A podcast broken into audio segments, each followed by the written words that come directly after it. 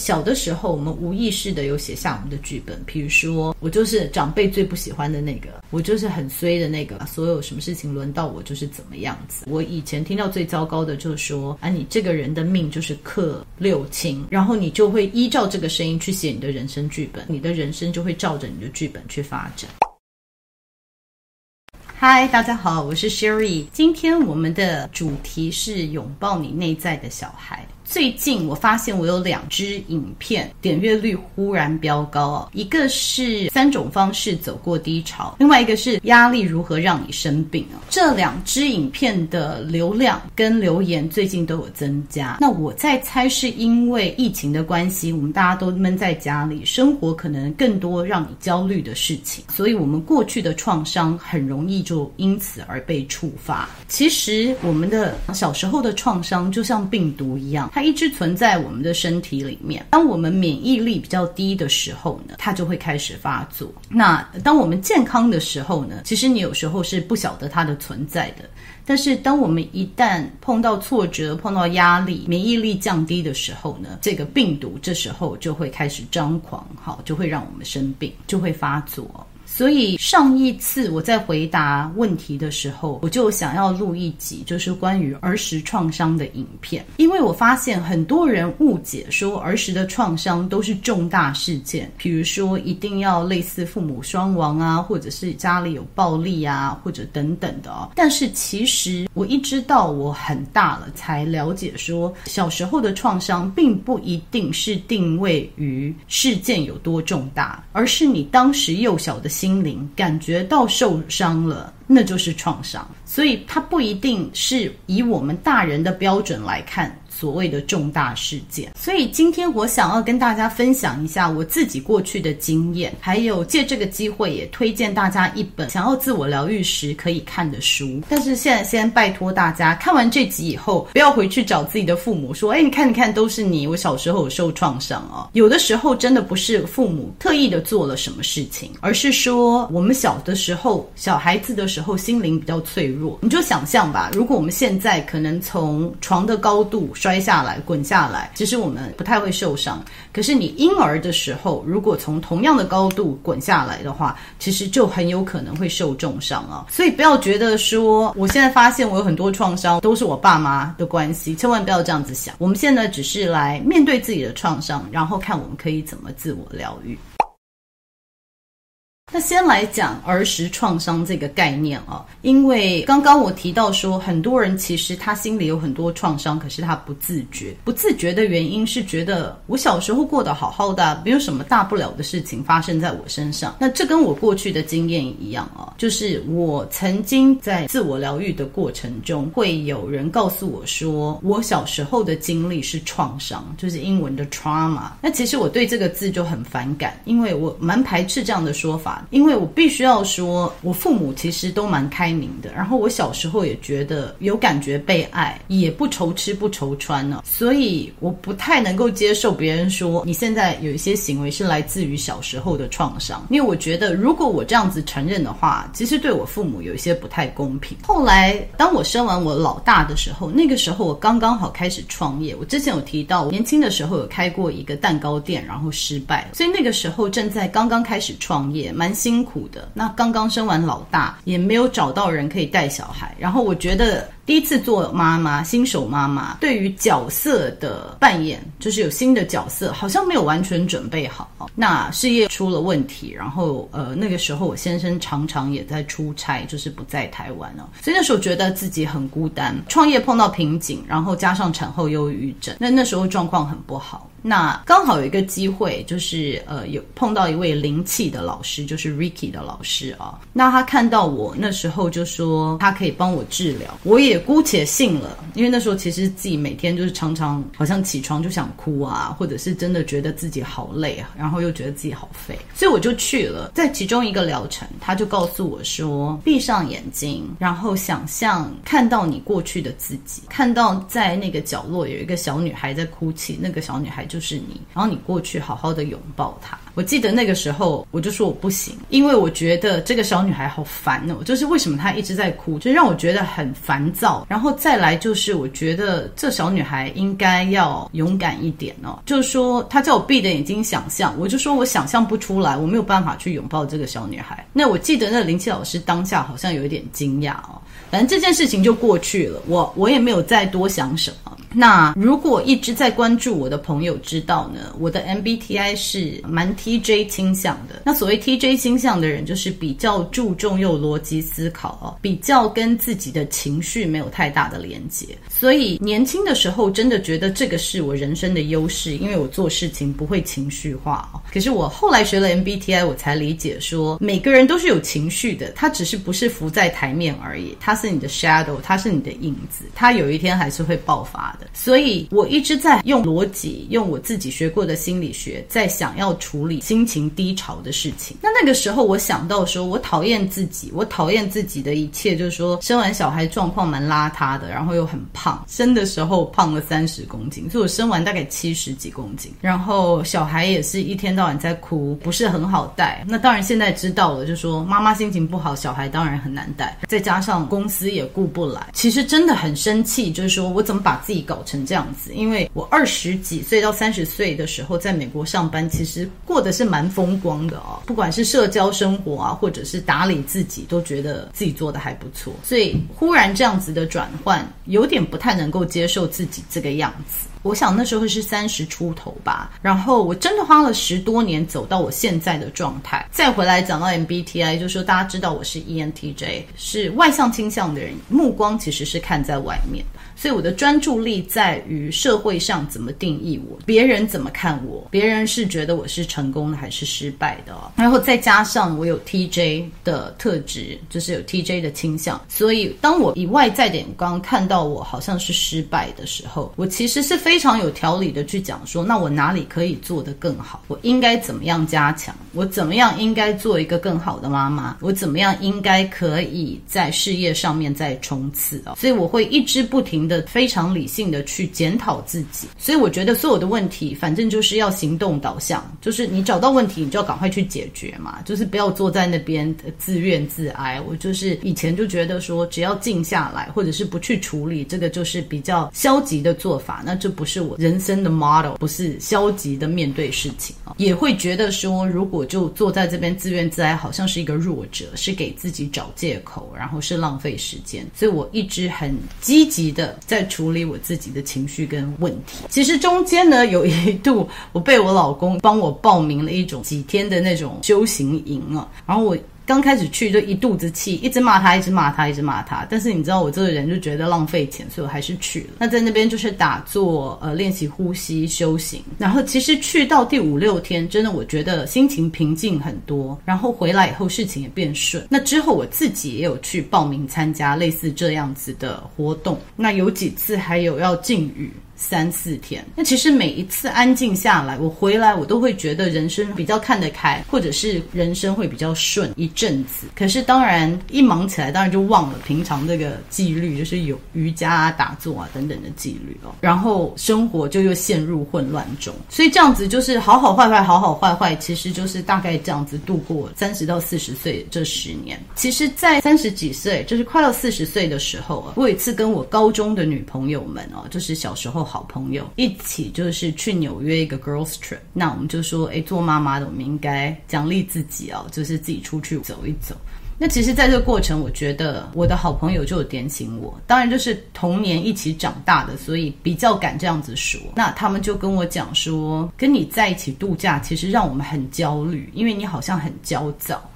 但他们同时也另外指出来，就说我讲我大女儿的方式，就是带着非常强烈的批判。他们不确定我自己有觉察，但是他们觉得我对于我大女儿的批判很严重啊。其实他们讲了以后，我才正视到说，好像现在这个问题越来越大，看谁都不耐烦，好像常常在骂人骂小孩，对于人生没有太多喜悦，好像就都是责任为主。就是理论来说，我知道人好像要感激这个世界，感激我们所有，但是我感受不到，感受到的比较都是责任。这时候我就真正开始正视我的问题，我就发现说，也许真的我小时候有些创伤，我没有解决，我没有跟他和解。那同时，我也在带给我小孩子同样的创伤。那我一直跟大家讲说，只要你觉察到了，其实你就踏出了第一步，就是你在自我疗愈的第一步，你已经跨出了。所以，当我正视了这个问题，这真的是一个问题。我已经没有能力，这么多年来，我试图要自我帮助，但是我好像没有能力跳出这个圈子的时候，我就开始慢慢的，真的是找了很多资源。我有找过灵性的老师，我有找过心理咨商。大家也知道，我也回去再重新修组织心理学啊，然后我也接受了我哥大教授的 executive coaching。所以在这个过程中呢，我找了很多不同的资源，慢慢的用各种不同的角度想办法要疗愈我自己，然后在学习着无条件的接受自己，然后爱自己啊。我老实说，这个现在还是每天都要练习，就是我要很有意识的阻止我自己很强烈批判自己的声音。其实这声音还是都还是存在，但是我现在比较有意识。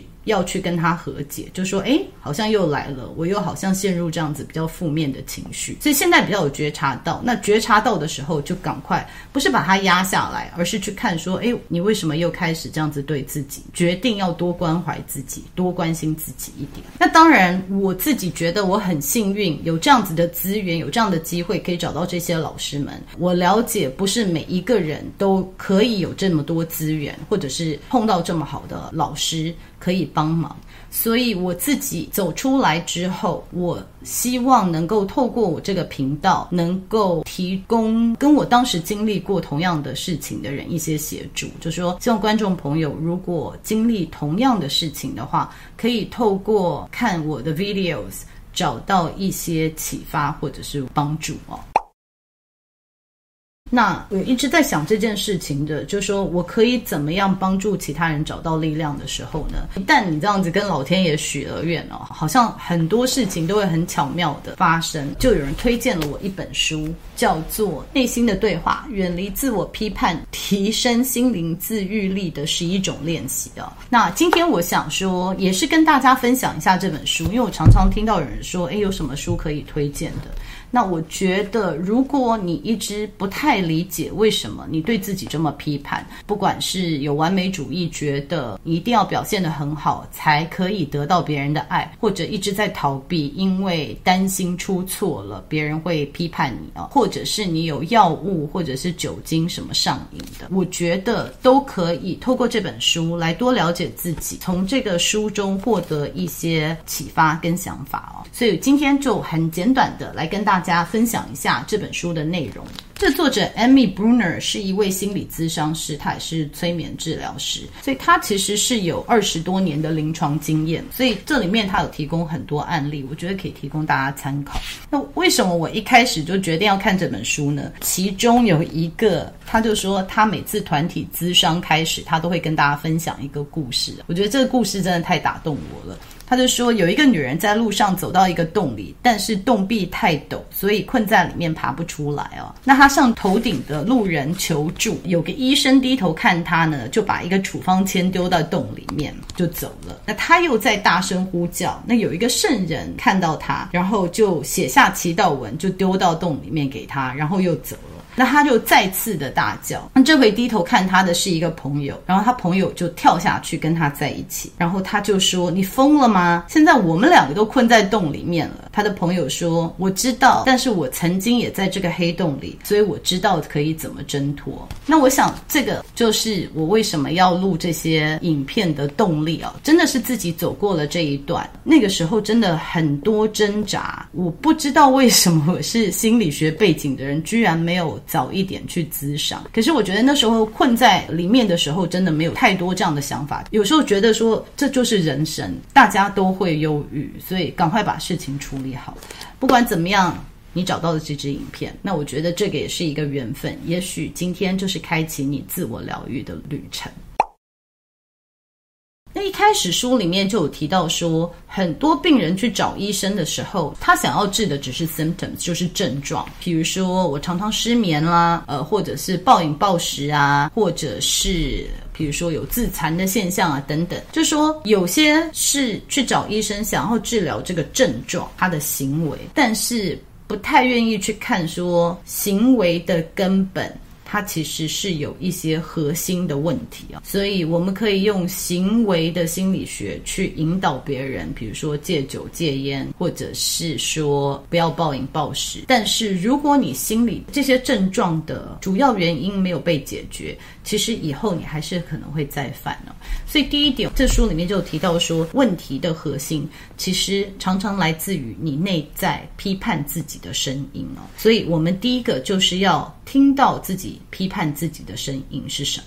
那批判的声音呢？大家我想都知道，比如说你怎么这么笨啊？你怎么这么没耐心啊？你怎么这么懒散啊？这些都是很明显你听得到批判的声音啊。但是有的时候批判的声音它也会被 sugarcoat 的，就是它也会变成好像类似像甜言蜜语、安慰的。方式呈现，比如说明明就应该要去补习，或者是明明就应该要去外面社交、建立人脉，可是就一个声音告诉你说：“哎，别去了啦，反正以你的智商，以你的社交能力，不去也罢，你就好好休息吧。”就是有这样子的声音会把你拉住，让你不能继续的进步或者是往前走。那这个就是比较毁灭性，就是 self sabotage 的想法，就自我毁灭的一些想法哦。那当你碰到这样子的想法的时候，你可以怎么应对呢？大部分的人他的应对方式都是这个叫做调试不良性的应对策略，那就是 maladaptive 的 coping skills。这些就类似于我们在 MBTI 的人格类型里面，很多人说啊，跟人家讲不通，所以就远离大家，远离社会，我就逃避，我就决定孤老一生了，我就不要再去跟人家有任何联系了。那或者是另外一个比较常见，就是说人家坏话，就是背后说，你看这个人怎么这样子啊，就是对人家有很多批判。你看这人怎么这么蠢啊？你看这个明星怎么这样子啊？就是在网络上面说到处在批判别人，那到处在批判别人，来自于就是说，因为我自己过得不好，我也让你也不开心，我也要去伤害别人，让别人比我更痛苦。就是说要死一起死的概念，所以像这样子都是所谓的调试不良的应变的策略哦。那下一次你如果再听到这些批判的声音，不管是针对自己或者是针对别人，你第一个可以做的就是先去面对它。我就说，其实我们脑子里面啊，就是像衣橱一样，我觉得就是衣服很乱的时候，你要一件一件全部把它清空，然后把它叠好再放进去。我觉得我们的脑筋也是一样，现在就是乱成一团的时候。时候，每次有这样子负面的想法出现，或者是你对自己批判很严重的时候，我们先把这一条这个思绪拉出来，然后就面对它。面对它的时候，其实不会很舒服，因为我之前就有提到，这个声音通常是来自于小时候照顾你的人，不管是老师，很有可能是你的父母。怎么样的人很讨厌啊？什么样种族、什么样性别、什么样子的行为，就是很讨人厌，或者是很不值得被爱的行为啊！所以你必须要面对，就是批判的声音，它是从哪里来？所以先 identify，先看到你有批判的声音，然后再去看说这个声音是从哪里来的。那这个就是我们可以做的第一步。在，书上讲了一点，我觉得也是我常常有跟大家说的，就是关系我们其实是共创出来的。如果你觉得，哎，我这个人就是没有贵人运，或者是我这个人就是老是走烂桃花，就是你可以把它想象成这是你的命运，这是因为你出生年月日的关系。可是我觉得很多时候你要知道，这个是你共创出来的关系，你的行为。导致你有这样子的磁场。其实荣格也说过这句话，就是说，如果你不把你的你没有看到潜意识把它浮上台面的时候，你就会一直觉得这是你的命运哦。就说，你的 shadow，你的影子会一直带着你往前走，不是你的阳光面。所以书里面提到一个，就是提醒了一件事情，我觉得很棒。他就有提到说，其实人会有一些这种创造一些不健康的行为，它其实来自于小的时候的 attachment 的问题哦。他其实人会有这样子的行为，他其实只是想要重新建立当时受伤的现场，然后修复亲子关系。我觉得他讲这个真的是我已经好像有点忘记的理论了。那这个理论叫做呃 attachment theory，就是依附理论。如果有兴趣的朋友可以看。看一下，那他是一个心理学家，就是在一九五零年 think John Bowlby，然后后来也有人依照他的理论更多研究一个呃另外一个心理学家叫做 Mary Ainsworth。这个理论的核心就是说，我们在婴儿时期，我们必须要找一个照顾我们的人，就是 caretaker，有一个很强烈的连接。这个连接对人生的发展是非常重要的。如果小时候没有这样子好的连接，其实未来你的关系都会一直不停的就是 repeat，好，就是一直重复当初这种关系的互动方式。那其实有讲到四种不同的关系哦，其实第一种是呃安全的，就是说你跟你的。照顾者，你的爸爸或你妈妈，哈，就是有一个很强烈的连结，那这个就是所谓正常健康的关系。所以书里面就没有特别讲这个。那但是有其他三种关系呢，就会影响人生，就是人长大的样子哦。那第一种呢，就是焦虑逃避型。焦虑逃避型通常小时候就是对于你照顾者好像有一些不安全的感觉，好像你的照顾者一下来一下走，也许是你好像不是固定的时间会看得到他，类似这样的状况，就是你会对于照顾你的人会跑走，会有一些呃莫名的焦虑。所以这样子的人呢，长大就有可能就是说。关闭自己的心房，就是为什么要受伤呢？对不对？你好像爱一个人，你就会很担心他会离开，所以就会比较有倾向，就是关闭自己的心房，或者是他就算打开心房，真的认识、真的爱上一个人了，也不太愿意展露自己的情绪，或者是展开自己的心胸，就是还是跟人家有一点保持距离。那这个是目的是为了要保护自己啊，所以这个是第一种类型。那第二种类型是害怕逃避型啊，害怕逃避型呢，比较是在于长期身心受虐的人会有的状况，就说在小孩成长的过程，我们提到父母应该是要照顾，应该是要给小孩子爱的。但是如果他们在这里面不但没有给小孩子爱，而且还是长期的，就是施予暴力啊，或者是一下爱一下又走这样子。那小孩子在这样子的状况下呢，他们会有点害怕亲密关系。他的惧怕亲密关系，就是说他又害怕孤独，然后他也对人有缺乏信任感哦，然后也想要跟别人保持距离。那我觉得这两个的不同，在书里上面其实没有解释太多。但是第一个的不同就是说，你虽然跟人保持距离，可是你内心是很渴望，你内心是来自于你怕人家会跑走，你怕会被抛弃哦。所以你怕跟人家有这样子的连接，别人会离开你，所以比较是惧怕。可是内心其实是很渴望有这样子的连接的。那我们刚刚讲到第二种，他其实是真的打从心里就是惧怕，因为小时候有受过虐待嘛，所以他们也会比较避免展露他们的情绪，就是跟人家也是保持一个距离。那第三种呢，在书里面讲的是不安矛盾型哦，这种心理的形成就是你当照顾者，他其实。摇摆摆不定，有的时候很爱，有的时候就忽视不管，又又完全不理。就是他是有爱的，可是他不是很稳定的。所以这样的小孩可能长大的过程就会变得非常粘人哦。他粘人，但是他又担心，对不对？因为他很想要被爱，可是他又很怕，就是说，哎，忽然这个人，这个照顾者。就是忽然会走掉，所以他有可能会过度警戒，可能好像在监督他的配偶或者是监督呃他的伴侣一样的。那书上其实针对 attachment theory 哦，就是依附理论，没有做很多的解说。有兴趣的人，我觉得可以多去看这样子的资讯。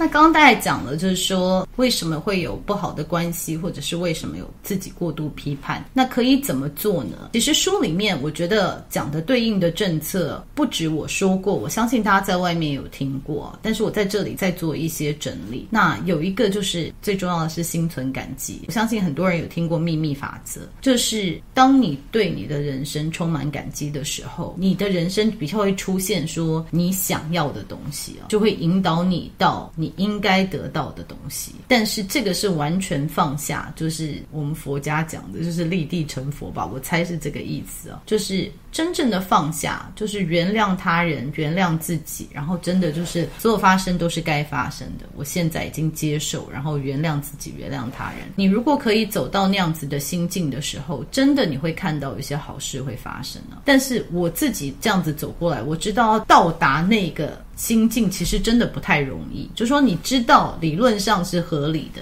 但是你在很焦虑或者是很烦躁的时候，你就没有办法走到那个地步啊。所以我觉得，如果大家还没有看过的话，我希望大家可以参考我之前讲过的三种方式走出低潮的影片，可能里面有一些可以提供你参考的方式。那再来，我觉得就是换一个角度看事情啊，怎么样去换一个角度看事情？我讲一个，就是前一阵子我们全家一起得了 COVID，没有什么人可以照顾别人，因为每个人都很痛苦啊。然后是有一点像接力赛的，这个人发完烧就是换另外一个人，然后咳嗽啊等等的。但是在这个过程，其实我觉得我跟我先生。都还蛮正面的去看这件事情，因为我们就想说，诶，我们赶快一起得了，那我们之后就可以一起出去了。你可以看到，就是说我们怎么这么惨，我们大家一起得了这个病，或者可以讲说，诶，还好我们是大家一起得的，所以现在我们大家就不会说谁要等谁，谁要就是大家一起就是过了这个难关。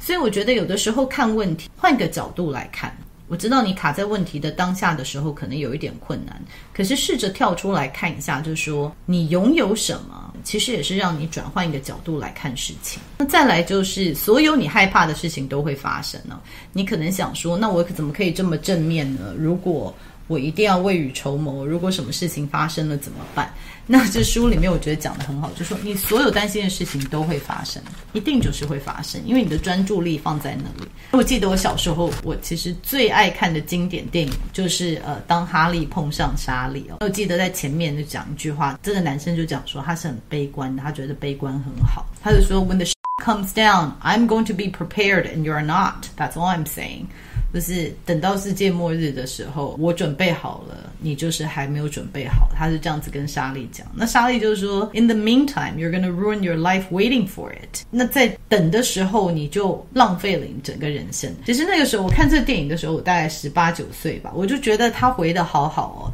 就是很多人就说，哦，我不行太乐观，因为总是会有不好的事情发生。我觉得是你所有担心的事情都会发生，就是人就是生老病死。但是你要一直专注在那上面吗？还是不管你现在怎么想，它终究会发生的话，现在为什么不好好享受？就是坏事情还没有发生的时候。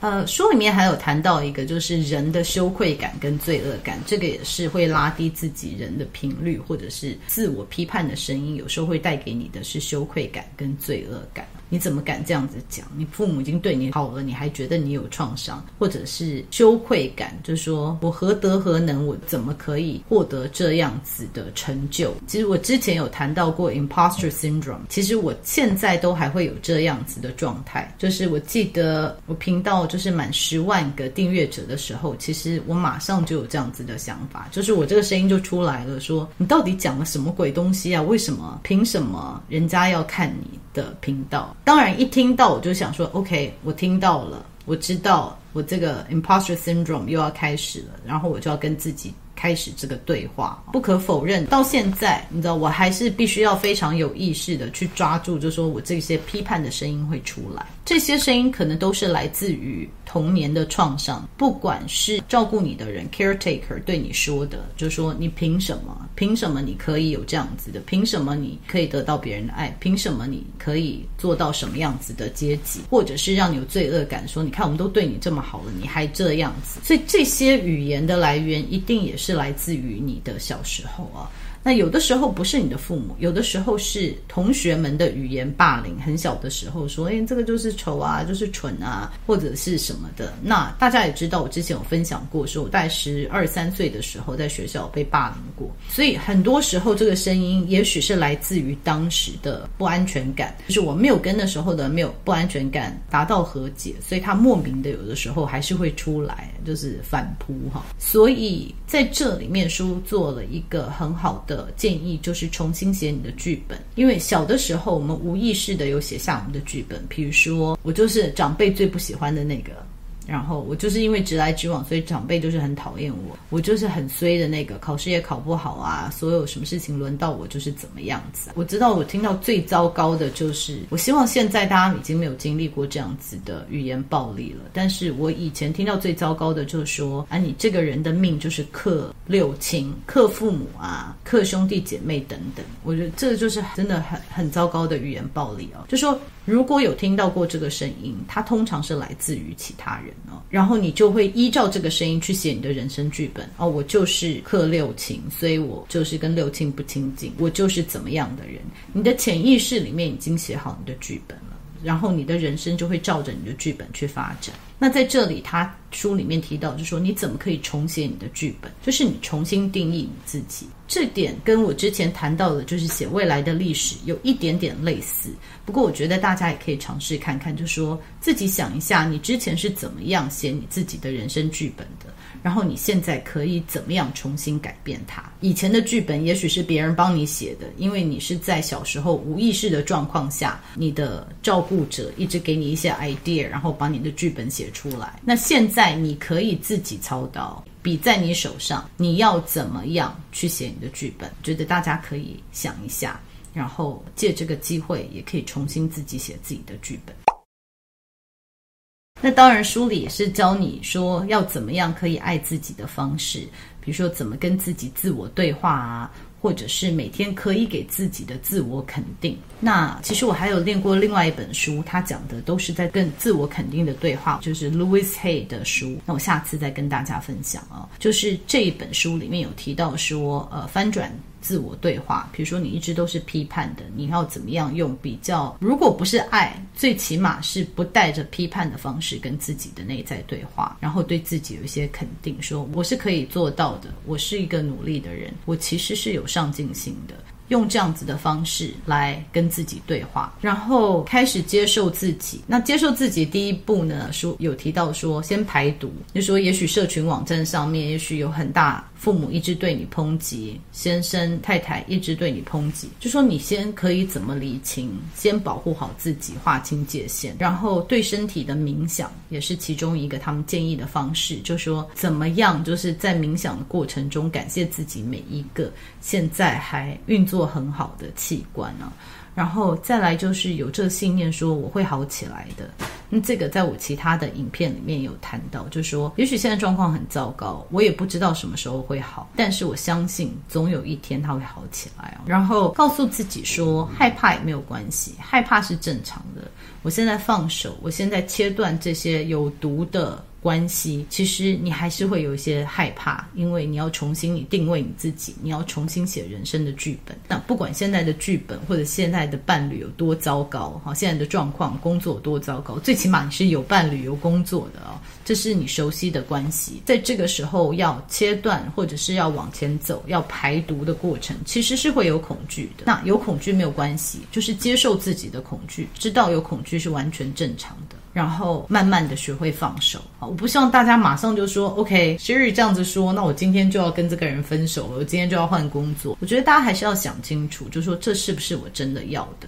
那如果真的要，而且你自己内心知道说这个声音已经告诉你很久了，我应该要做改变了，那你就勇敢的跨出那一步。但是我也不希望大家听了以后很积极的就说啊，我所有的关系都切断啊，千万不要这么做。那其实这书里面还有提到很多其他，我觉得。的蛮有意思的资讯，比如说疗伤的六个阶段啊，或者是什么叫做 vicious flower，就是焦虑毒花。焦虑毒花就说你其实有一个核心，就说我觉得自己很胖，然后它会衍生出来的可能就是我开始暴饮暴食啊，我开始不做运动啊，就是它会衍生出来很多的这个花瓣出来啊。那我觉得这些细节，如果大家有兴趣的话，都可以来看这本书。但是如果没有有时间的话，我觉得刚刚讲的是我觉得比较重要的啊。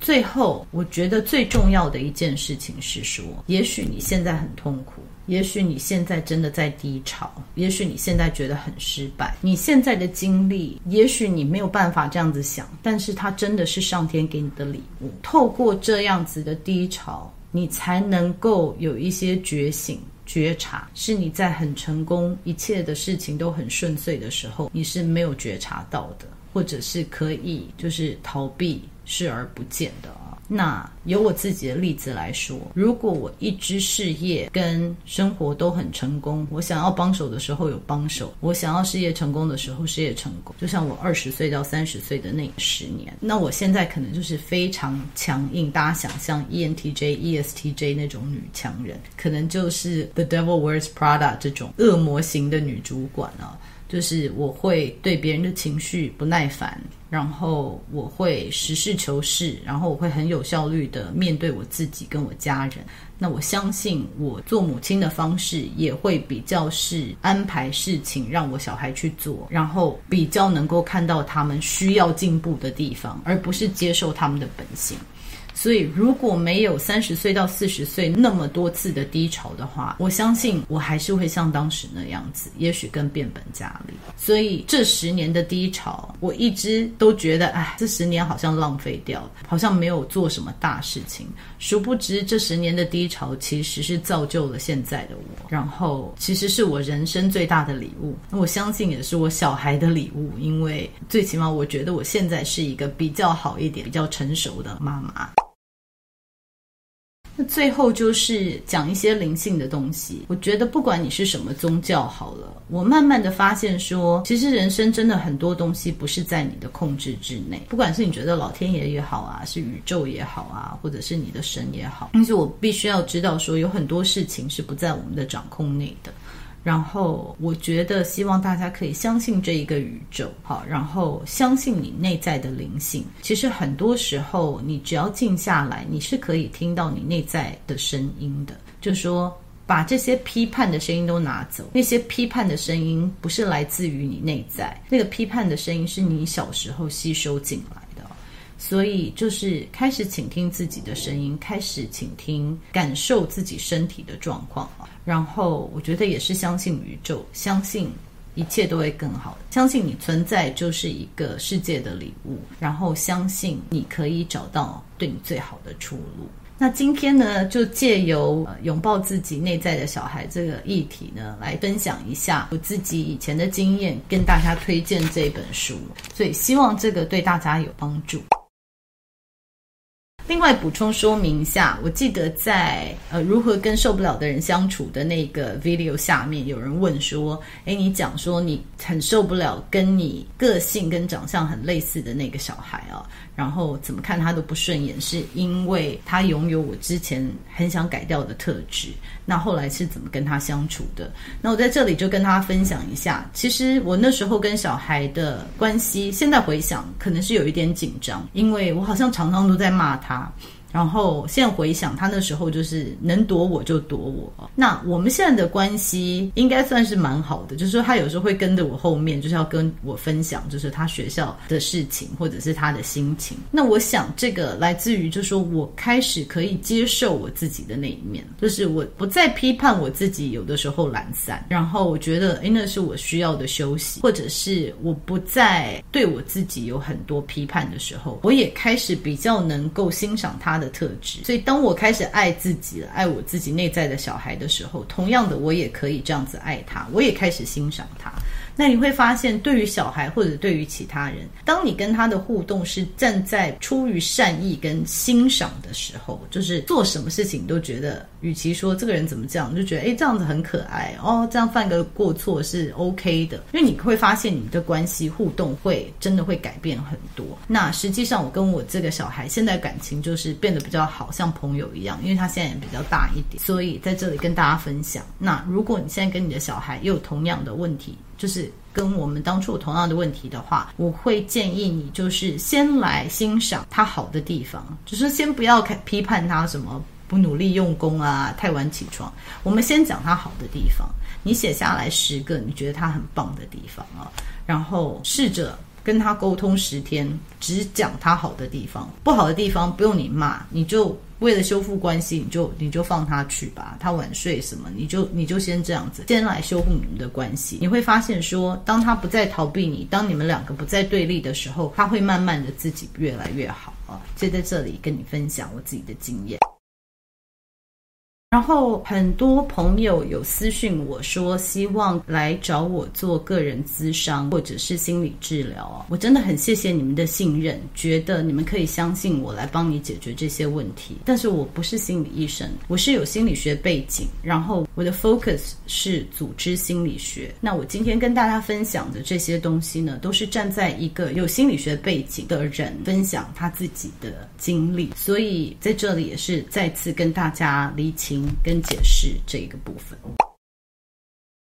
在这里，我想要介绍一下我最近花很多时间跟朋友一起共创的一个基金会，叫做 CureJoy。CureJoy 基金会呢，我们成立的宗旨是希望推动 Social Emotional Learning，也就是社会情绪的学习，所谓的 SEL。我们希望提供给全家一个 One Stop，就是一站式的社会情绪学习的解决方案。我们解决的方式呢，是出一个游戏。让大家可以在上面透过玩游戏闯关的概念，学习怎么样设定目标，可以在游戏的世界里面找到可以支持自己的社群，或者是透过这里面可以跟父母沟通哦。如果现在不面对面的沟通的话，最重要的，然后也是我自己最骄傲的一点，就是我们有请儿童心理师。咨商师来训练我们的 AI，这里面包含我自己啊，所以我们的有各种不同种族、不同长相的这个像机器人一样，就说训练我们的 AI。所以当你在情绪上面有问题的时候，二十四小时你都可以及时的找到在网络上面的机器人啊，然后随时透过聊天的方式来辅导你。那最终我们也希望建立一个社群，然后推动让全民可以身心健康的运动，所以如果你也希望可以对这个社会带一些正能量，也借此呢分享你的故事，你自己走出来的经验。我欢迎你们加入我们，或者是 CureJoy 的 Facebook，也欢迎你们在这个影片下面分享你的故事。我希望大家都可以去看到自己内在受伤的小孩，好好的拥抱他，好好的学习爱他，爱自己。那谢谢大家，希望大家都可以。自我疗愈，然后变成这个社会上面的正能量。